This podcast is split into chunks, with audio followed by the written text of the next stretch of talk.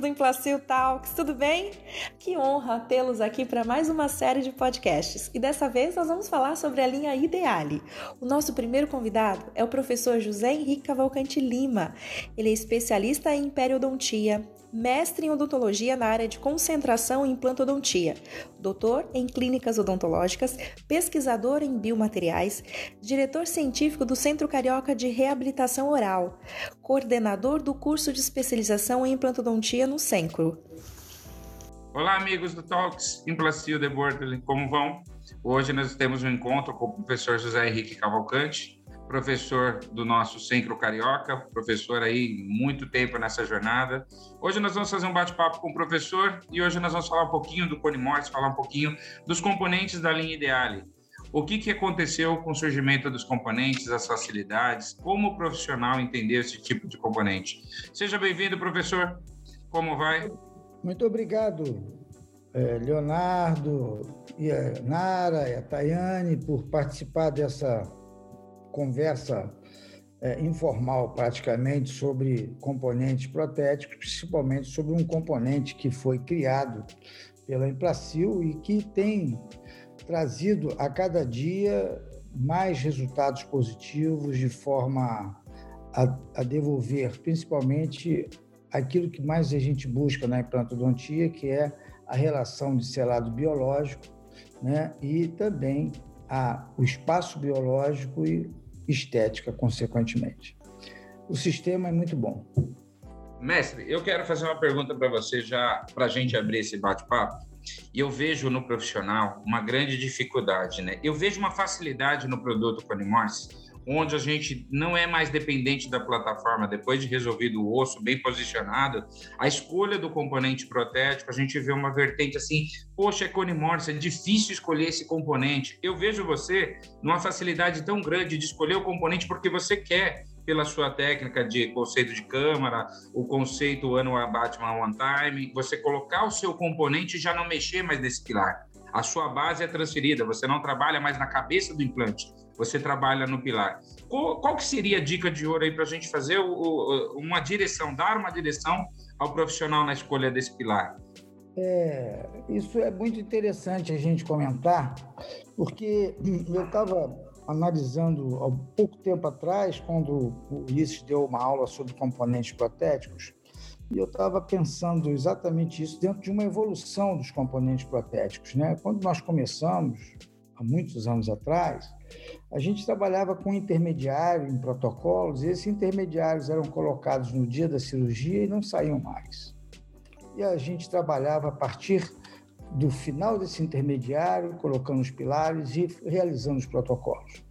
E nós observarmos sempre que a saúde perimplantar era maravilhosa, mas é, em 1998, mais ou menos, 99, foi trazido para nós aqui no Brasil por um americano é, de Los Angeles uma técnica em que a gente fazia um implante imediato, colocava o pilar e a prótese.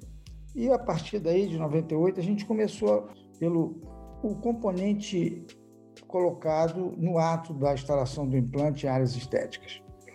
Quando nós tínhamos o processo cicatricial perimplantar concluído, nós tínhamos que fazer a moldagem.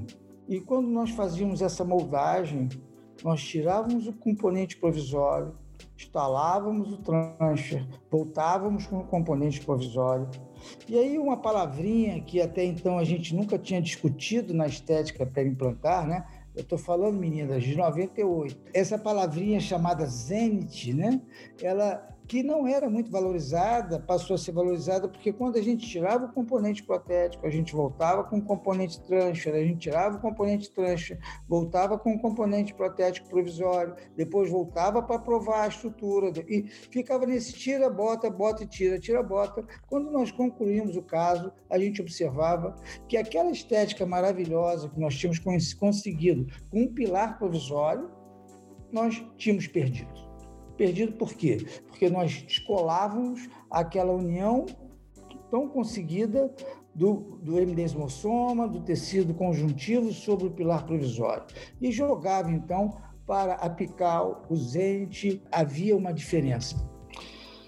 A partir daí, então, a gente começou a pensar como deixar um pilar definitivo no ato da instalação do implante.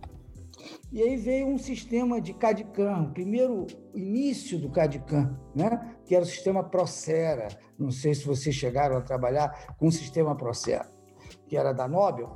E esse sistema Procera, nós tínhamos uma, uma facilidade de fazer pilares, né? como hoje a gente faz pilares no, nos sistemas virtuais que a gente trabalha. Então, a gente é, começou a fazer pilares de várias alturas de cinta. E no ato da instalação do implante, a gente pegava um pilar, mas isso era muito caro, se tornou muito caro. Um pilar do processo era muito caro. Então a gente tinha três, quatro pilares e a gente investia muito nisso. Depois disso, a gente começou então a utilizar pilares metálicos, onde a gente dava um banho de ouro, um banho de ouro na área cervical desse pilar para que a translucidez não, não atrapalhasse, a gente tivesse, não tivesse aquele cinza. Bom, isso foi uma evolução, buscando um pilar ideal para a técnica de implantes imediatos, principalmente. E aí, aí nós começamos a ter contato com um sistema Ankylos, né? o sistema Ankylos, que foi quem trouxe basicamente os implantes conimorfos para o Brasil, né? o seu sistema Ankylos. E no sistema Ankylos existia um pilar definitivo, já com o Cone Morse. Já existia um pilar definitivo. O Nando, inclusive, que é o consultor mestre da Implacil, que idealizou os, os pilares Ideale, junto com o corpo científico é, da Implacil, é, ele trabalhou muito com o sistema Ankylos, ele sabe bem dessa história. E, consequentemente, é, é nós começamos então a voltar à história do Branemark, quando ele idealizou os protocolos em que ele colocava um intermediário, né? E esse intermediário era definitivo. Paralelamente a isso, veio Richard Lazara falando sobre a plataforma reduzida, sobre a plataforma Swift, o que a gente vê com muito bons olhos no sistema Conimorse, né? integrado Conimorse, pilar implante. Como você mesmo falou, é, nós, nós, nós definimos o posicionamento do implante em relação à crista óssea. E a dificuldade é, é de uma curva de aprendizado para se escolher o pilar no ato da cirurgia.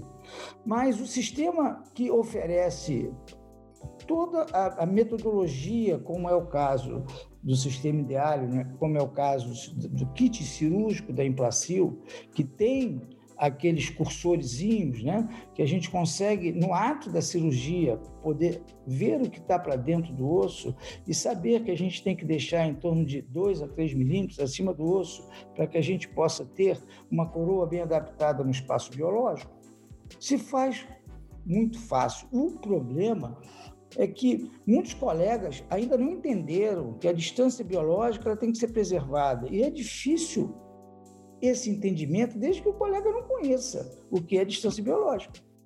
Eu acho que também, professor, quando você coloca isso, eu falo muito no, nas aulas, toda no bate-papo, que a seleção de um componente, de um pilar, ela não é muito diferente de um preparo de estrutura que você vai fazer para receber uma nova coroa sobre dente. Você tem toda essa vertente, o espaço, tudo. Entender que agora no Cone Morse, dentro que eu vou fazer um preparo no dente, vai fazer, o profissional que vai fazer o preparo nesse dente, ele vai deixar uma estrutura mais alta, mais baixa, mais larga, mais isso. E no Cone Morse possibilita isso, né? Você é, é trabalhando é, com 3.3, com 4,5, com 4 de altura, com 6, parafusada, cimentada.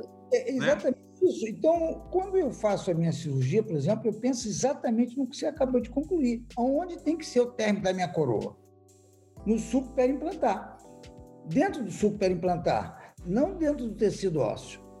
Então, se a minha coroa tem que ser dentro do suco perimplantar, o término, aonde tem que ter o encaixe do meu pilar? Dentro do suco perimplantar, no início do meu suco perimplantar.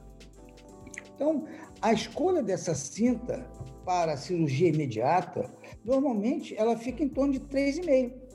É a cinta ideal para mim, 3,5. E para isso eu faço os meus cálculos. Hoje, diferente de 98, 99, 2000, hoje eu tenho um tomógrafo a 10 metros do meu consultório. Fica na sala da tomografia, tá lá o tomógrafo. a 10 metros do meu consultório. Então, o paciente, pode falar, Tayane. O senhor costuma deixar quantos milímetros mais ou menos abaixo? Se você faz a medida ali com aquele túnel check? Da quista óssea? Não, não, do, da margem gengival, do zênite gengival mesmo. Por exemplo, é, você fez uma profissionalização e depois de algum período o senhor vai fazer a prótese definitiva. Na hora de escolher o pilar, na hora de escolher o pilar, quantos milímetros subgengival o senhor deixa? Eu deixo subgengival 1,5. 1,5? Hum. Nesse bate-papo, tá, eu vou contribuir aqui um pouquinho, porque assim, tem lá o que o pessoal fala agora, que é um, é um boom, né? Aquele livro do Linker Vícios, e aí uhum. tá todo mundo falando que é 5 milímetros da margem gengival. Beleza. 5 milímetros o implante. Isso, o implante. Mas se eu colocar o implante a 5 milímetros num, num paciente que tem 1 um milímetro de tecido mole, eu estou colocando ele a 4 abaixo e o tecido mole é zero. Eu tenho que transpassar, igual o professor falou, eu tenho que transpassar esse nível ósseo para depois chegar no tecido mole, onde vai dar a estética do componente. E essa é a ideia do preparo. Então tem que tomar muito cuidado. No catálogo, nós temos uma informação que fala assim, ó, 2 milímetros infraósseo e exatamente o que o professor falou, 1,5 a 2 de tecido mole. Primeiro o componente ele tem que transpassar o osso e depois ficar dentro daquela margem gengival para ganhar o aspecto todo de ganho que o professor falou. E, e uma coisa importante, Tayane, é o seguinte: a gente está vendo que nós demos um passo à frente, né? o sistema deu um passo à frente quando ele apresentou os pilares ideais já anodizados. Né? Quando a gente começa a trabalhar com pilares anodizados, a gente volta na literatura, né? talvez vocês nunca tenham ouvido falar do sistema RATI, né? É um sistema alemão, chama-se sistema RATI. O sistema RATI ele tinha os implantes anodizados e os implantes eram anodizados por cor. Dependendo do diâmetro, ele tinha um cor, uma cor de implante. E o pilar também era anodizado, dependendo do diâmetro, que também era anodizado. E, e esse sistema, eu tenho o kit cirúrgico dele até hoje, né? porque eu tive o prazer de conhecer o seu idealizador é, é, na, na, Basileia, cidade de Basel, lá na Basileia. É, nós passamos 15 dias com ele e ele me presenteou com o sistema. É, nessa época, é, nós começamos a fazer uns estudos sobre anodizações de pilares no IME, no Instituto Militar de Engenharia, mas isso não evoluiu. Né? Não evoluiu. E hoje, por exemplo, hoje à tarde, eu vou me encontrar no, no CBPF com a professora Helena, onde a gente está fazendo um trabalho muito interessante, é que além de medir a rugosidade do pilar ideale, né, da área anodizada do pilar ideale, nós também estamos semeando células fibroblásticas nesses pilares, na área cervical desses pilares, aonde tem a cinta. Professor, você tocou num ponto que é muito importante, que trata o nosso pilar ideal e, e, torna ele um grande diferencial do mercado, né? O fato dele ser um pilar anodizado. Eu queria que você contasse, diante das suas experiências, é, esse fator, o fato dele ser anodizado, qual o grande ganho é, para os tecidos perimplantar, para o tecido gengival, para a estética como um todo? Está é, tá havendo uma corrente muito grande no mercado e a, a Milton até conversou comigo. Existem empresas, inclusive é, da Europa, que desejam comprar patente ou desejam que a Implacil forneça para eles os pilares anodizados, inclusive os pilares angulados. E isso mostra como foi importante essa, esse desenvolvimento desse produto. É, na, o que a gente tem visto na literatura corrente, né, tem uns quatro ou cinco trabalhos muito interessantes, é, que mostram que o fibroblasto ele tem uma, uma, uma adesividade muito maior numa superfície anodizada. E é isso que a gente está testando exatamente nos pilares ideais no CBPF. Né? Nós temos uma parceria muito grande entre o Sérgio Gerg, lá no Uruguai, o CBPF e, e, a gente. E nessa, nessa parceria que nós temos, a gente consegue fundir o que o Sérgio pretende, que ele não tem, o que a gente precisa que ele tem, e a gente escreve bastante coisa interessante. Deve estar saindo até julho do ano que vem, quatro ou cinco artigos só sobre pilar ideal, no que diz respeito à atividade de fibroblasto, no que diz respeito à nodização do pilar. Está é, tá entrando microscopia confocal, microscopia com rugosímetro, é, a laser, está entrando é, microscopia de força atômica, não sei se vocês conhecem isso, né? para que a gente possa medir essa camada de, de anodização e a influência real dessa camada na, na tratativa de células. A gente está tentando dosar as proteínas provocadas pelo fibroblasto para que haja essa maior ou menor. É. Então, está saindo uma coisa muito interessante, mas o mais importante é o que, que a gente observa: um tecido muito mais é, aderido ao pilar. E, e, uma formação de, de perfil de emergência muito interessante, graças à estabilidade que a gente tem na coroa, né? no pé da coroa da conexão protética que vai encaixar no pilar ideal. Né?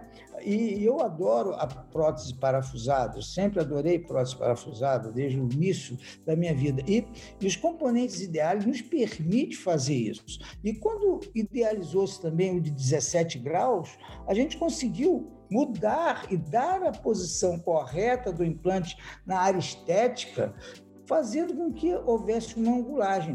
E o que eu temia, a gente também fez o um ensaio no IME e viu que não acontece, porque quando a gente trabalhava com pilar angulado, os UCLAs, que nós angulávamos na prótese, no laboratório de prótese, para corrigir posicionamentos errados de implantes, nós fizemos muito isso, né? A gente angulava o UCLA, fazendo um enceramento prévio, modificando a posição do UCLA para que a gente pudesse fazer a, a instalação da prótese adequada é, dentro do, do, da, da, linha oclusal correta, porque o implante saiu para vestibular, para lingual, para mesial, para distal. Então, é, é, é, o pilar ideal ele não provoca uma resultante de forças. Isso é muito importante na cervical do implante. E se ele não provoca essa redução de força, nós não perdemos osso. E não perder osso, a gente vai ter uma revolução muito grande daqui a algum tempo, quando a gente vai observar trabalhos feitos com implantes em plataforma reduzida, mesmo os HE, desculpe falar dos HE, mas eu sou um, um marquista convicto, então, mesmo falando do HE, o importante é que a gente vai ver que quando a gente começou a modificar o pilar, a gente começou a parar de ter perda óssea. Isso é muito importante. Quando a gente lê aquele livro Perda Óssea Zero, que foi citado pelo meu irmão aqui, né, a gente lê, mas a gente observa qual foi o implante que ele usou. Qual foi a técnica cirúrgica que ele desenvolveu para afirmar que era perda óssea zero? Né? a gente tem que buscar, na realidade, quando a gente analisa um artigo ou analisa um, um livro, quando a gente vê qual é o objetivo desse livro, é um objetivo comercial ou um objetivo científico? Isso é muito importante a gente analisar, se é um objetivo comercial ou um objetivo científico. E eu tenho muito medo, apesar do conteúdo desse livro ser muito importante, dar uma mudança um pouco do paradigma de técnica cirúrgica, mas eu tenho muito medo quando só se apresenta resultado com um implante. É, o diferente também, né, professora, com base nesse livro e outros, às vezes a gente pega o profissional que ele está procurando uma receita de sucesso. Exato. E essa receita de sucesso ele quer um número, né? Ele quer o um número da nossa integração, ele quer o um número do componente, tudo que você colocou aí para a gente bem legal. A gente vê até o pessoal falando de múltipla integração, por isso que a gente fala que a seleção do pilar instalada em posição, ele vai ter esse tecido que você está falando. Colocou ele em posição, travou em posição, dali para cima a conversa é com a coroa. É, vai trabalhar com o elemento protético. E a gente começa a ter. Porque toda essa circundância do tecido mole, quietinho, tranquilo, vai dar manutenção óssea, vai dar manutenção do tecido mole, vai criar essa característica que você falou claramente: mexer, tirar, colocar, tirar, colocar, você vai ter um resultado. Você pode avançar esse resultado ou também você pode retroagir, você pode voltar para trás. Isso ficou fantástico de entendimento para a gente aí. Eu acho que a relevância da boa escolha do pilar, do porquê que ele proporciona, como você disse, o kit de seleção é um template onde eu posso abrir ele e ter, no meio da cirurgia, já uma resposta, mesmo que eu não faça uma carga imediata do componente, eu não vou fazer o carregamento imediato, mas eu já sei, no dia da escolha do atendimento daquele paciente, eu vou usar um pilar com X altura, X largura, com X transmucosa e colocar ele naquela posição, porque já primeiro o teste foi feito. Então, validar esse teste vai ser no componente final, correto?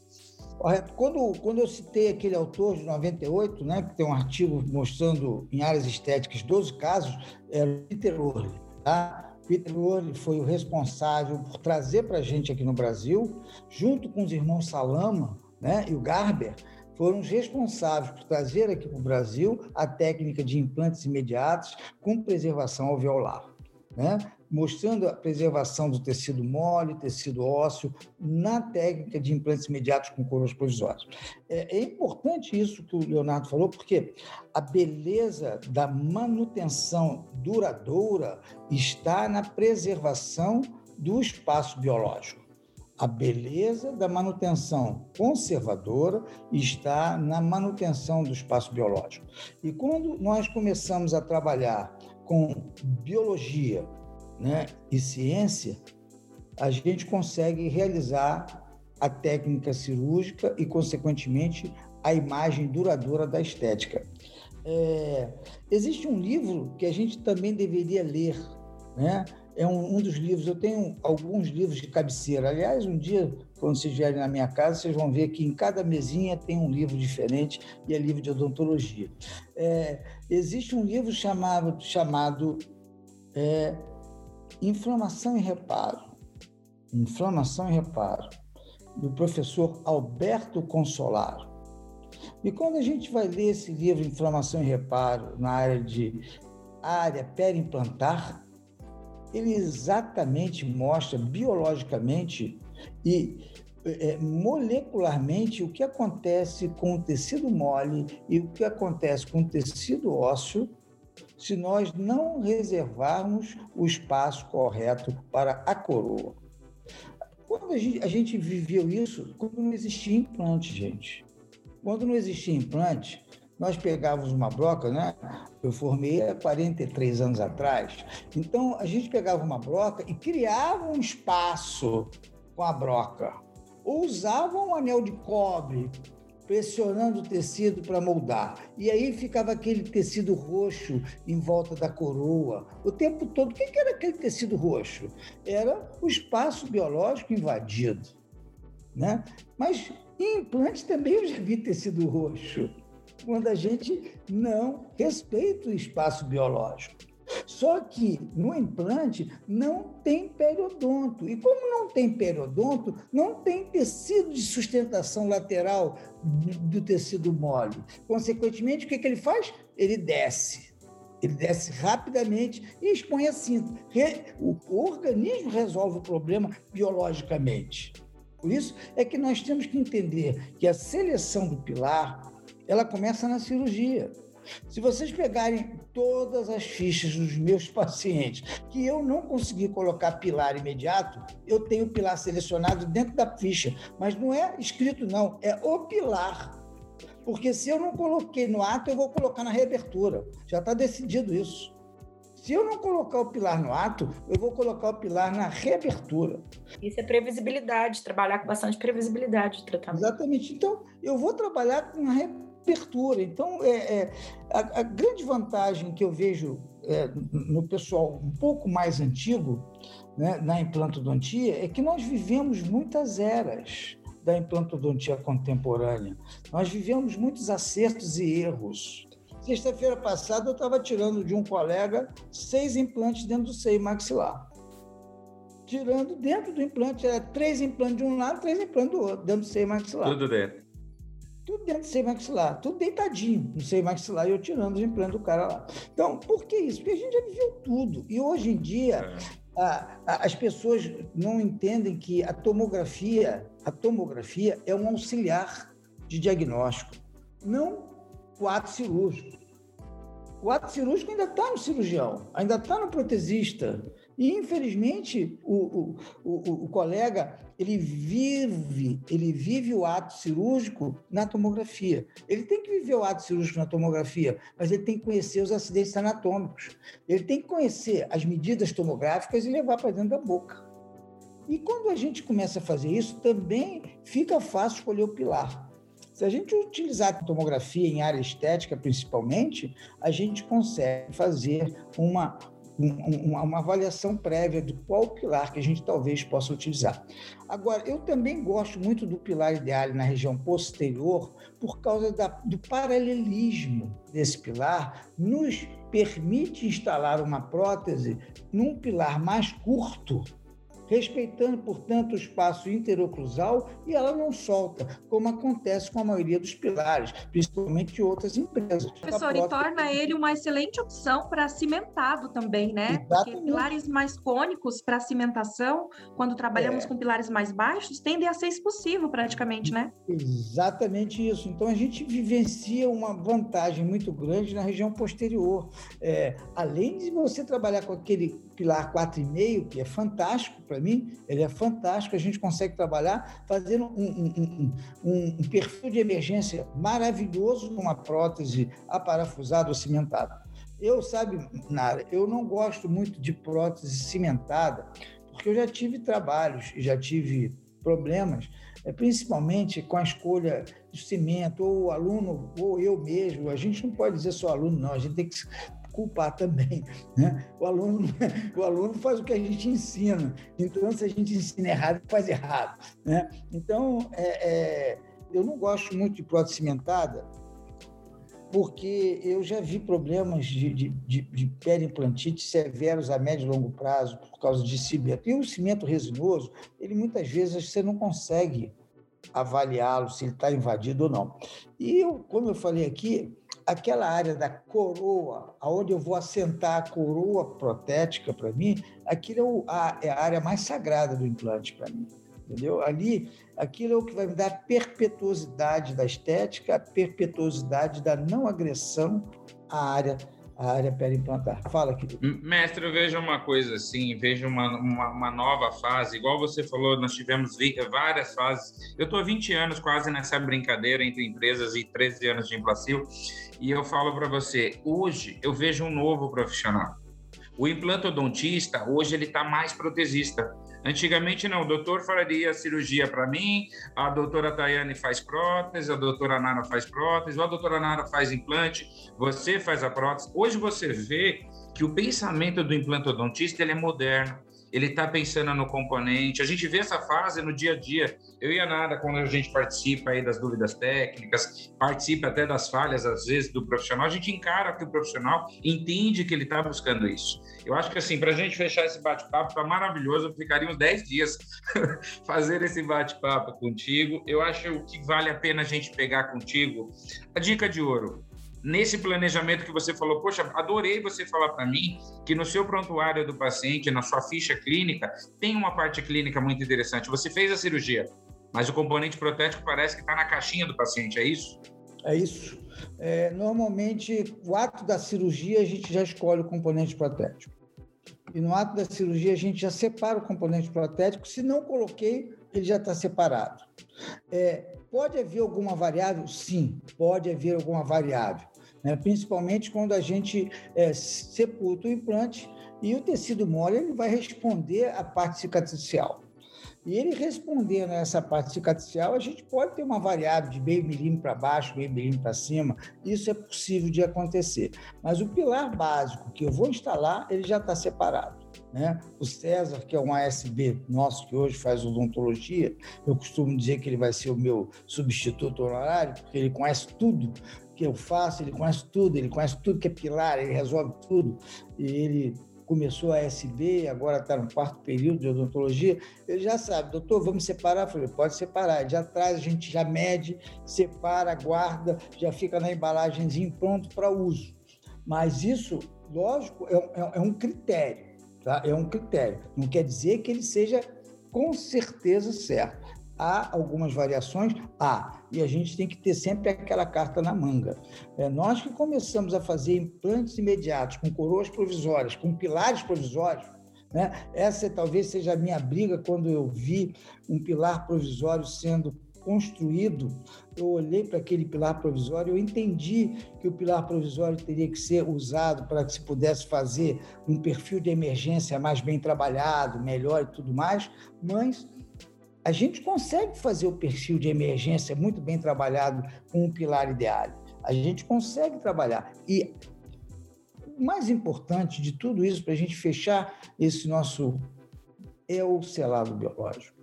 A anodização de qualidade.